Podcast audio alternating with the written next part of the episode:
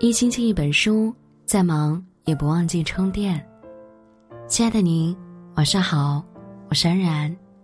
今天要和你分享的是，写给很累的你，停止精神内耗，做有价值的事。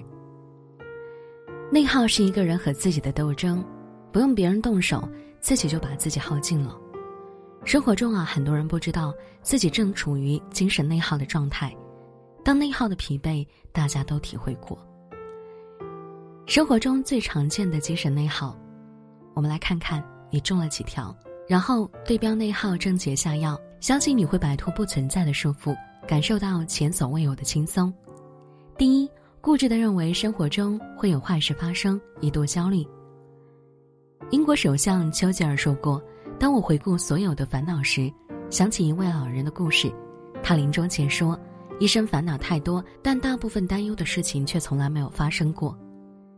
一生中，我们常对未知的事情感到烦恼，总觉得有坏事发生。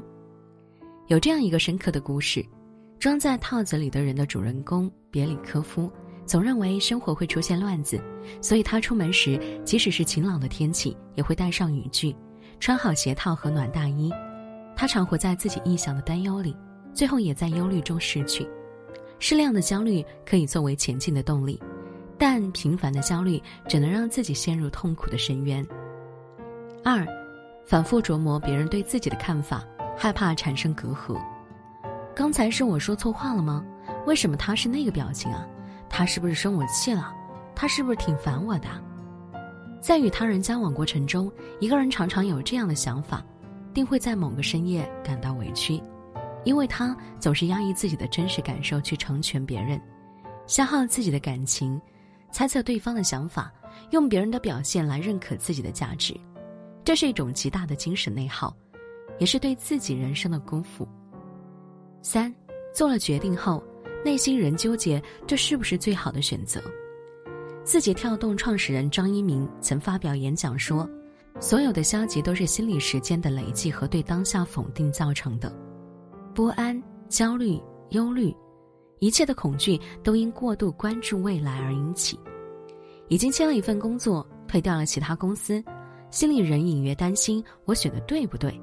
在商场买了一件房屋装饰品，回家的路上又觉得买贵了，没有刚入手的欣喜，总是过于担心今天的选择会不会在以后产生过多的损失，在过度的焦虑中和失意中，消耗很多的能量。四。不敢对别人说不，一想起来就觉得惶恐。作家毕淑敏曾说：“拒绝是一种权利，就像生存是一种权利。行使拒绝权利应该是轻松的，但有一些人觉得很难。面对他人的请求，即使觉得为难，也勉强答应，因为一想到自己出口拒绝，可能引来对方的厌烦，就会心生胆怯。这种想法越是牢固，因为不敢拒绝，带给自己的伤害就越大。”生活的磨损就越严重。五，执拗的想要实现某一目标，过分偏执。前段时间火起来的电视剧《小舍得》，让我们认识了田雨岚这位偏执的妈妈。为了无死角的监督儿子学习，给孩子装上了全透明的书房。一旦儿子没有好好学习，就大发脾气，而且呢，不容丈夫知会。田雨岚过分逼迫儿子考上重点高中。对这一目标执念过深，不仅让自己陷入痛苦，还导致孩子患上了抑郁症，整个人低落消沉。对结果，过分的偏执是损害身心的毒药。它非但不能早日实现目标，还让偏执的人找不到真正的快乐。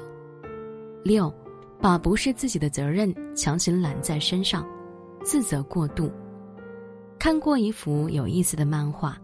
小回去做心理咨询，在跟咨询师沟通的过程中，咨询师发现他是一个靶字型人格的人，就是常把不属于自己的错误归因于自己。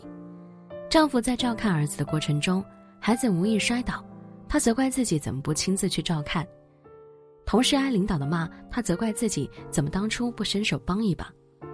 相信大家都有过类似的感受，过度自责是对自我的捆绑。这种自揽来的痛苦会掩盖自己的付出，总觉得什么错事都有自己的原因。把字型人格的人呢，常在心里把不关己的责任背负下来，任凭自责吞噬自己。七，严重自我怀疑，觉得自己一定做不好别人交代的事。十点钟有一句话：“自信者不疑人，人亦信之；自疑者不信人，人亦疑之。”别人交代给自己的事，明明有能力，但总害怕搞砸，万分胆怯。即使把任务接下来，在做的过程中，也会反反复复的问自己：“我真的可以做到吗？”这种不自信不仅不能发挥自己百分百的能力，还会让结果出现大大折扣。这是对自身实力的浪费，也是对自己的不自知。八，对已发生的失误反刍过多，做不到原谅自己。稻盛和夫曾说：“总为已经发生的失败而悔恨烦恼。”毫无意义。我们可以对因为自己发生的失误稍加反省，以便后期不再重蹈覆辙。但反复考量失误就是一种过度伤害，同时还不利于冷静的思考将来。我们一直反刍的错误啊，别人早已不在意，终究是自己没有放过自己，最后在已成定局的错误里受伤过重，疲惫不堪。九。故意压抑自己的负面情绪，且从不在人前释放。网上读到一句话：“永远不要为自己的真实情感感到抱歉。”很多人擅长表达自己的正面情绪，对负面情绪总是压抑，担心给别人带来不好的影响，担心发泄后会给别人带来麻烦。在各种顾虑下，我们习惯对所有人报喜不报忧，找一个人的时候再拿出负面情绪，缓慢释放。但即使压抑的情绪最后被治愈，最后被疗愈，前后也是一种非常大的伤害。十对现状不满，内心受不了，但不敢改变。我们常会遇到食之无味，弃之可惜的选择。网上读到读者莫代的真实故事，她是一名三十二岁的女性，在公司做着一份外勤业务员的工作，在外人看来这是一份铁饭碗，但只有她自己知道。在岗位上，他感受不到一丝一毫的兴趣，每周还被指标压得喘不过气。因为害怕，所以不敢改变。就这样，他一边在无谓的工作中消耗，一边心生厌倦。不满意但又不主动离开的环境，会像空气，时刻翻滚我们的不快乐，是一种渗入骨髓的消耗。十一，任务还没做，就一直预想各种不好的结果。有一种悲观主义的人，做事前在大脑反复盘算，这件事结束会产生哪些不好的结果，先把坏情绪带给自己，感受莫须有的痛苦，为了未来消耗现在，日暮黄昏，时间和脑力被大量占领和分解，结束大脑风暴之后，被安排的任务也没有丝毫进展，这种做事状态会让一个人不敢放手去做，提前把恐惧加在自己身上。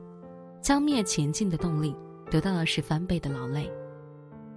十二列完计划一直拖延，内心还不能心安理得。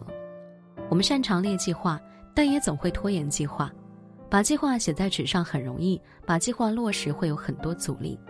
在没有达成目标之前，这件事一直存放在脑子里，这是一种精力消耗，因为我们会一直想着这件未完成的事，对他在心中做一次又一次的安排。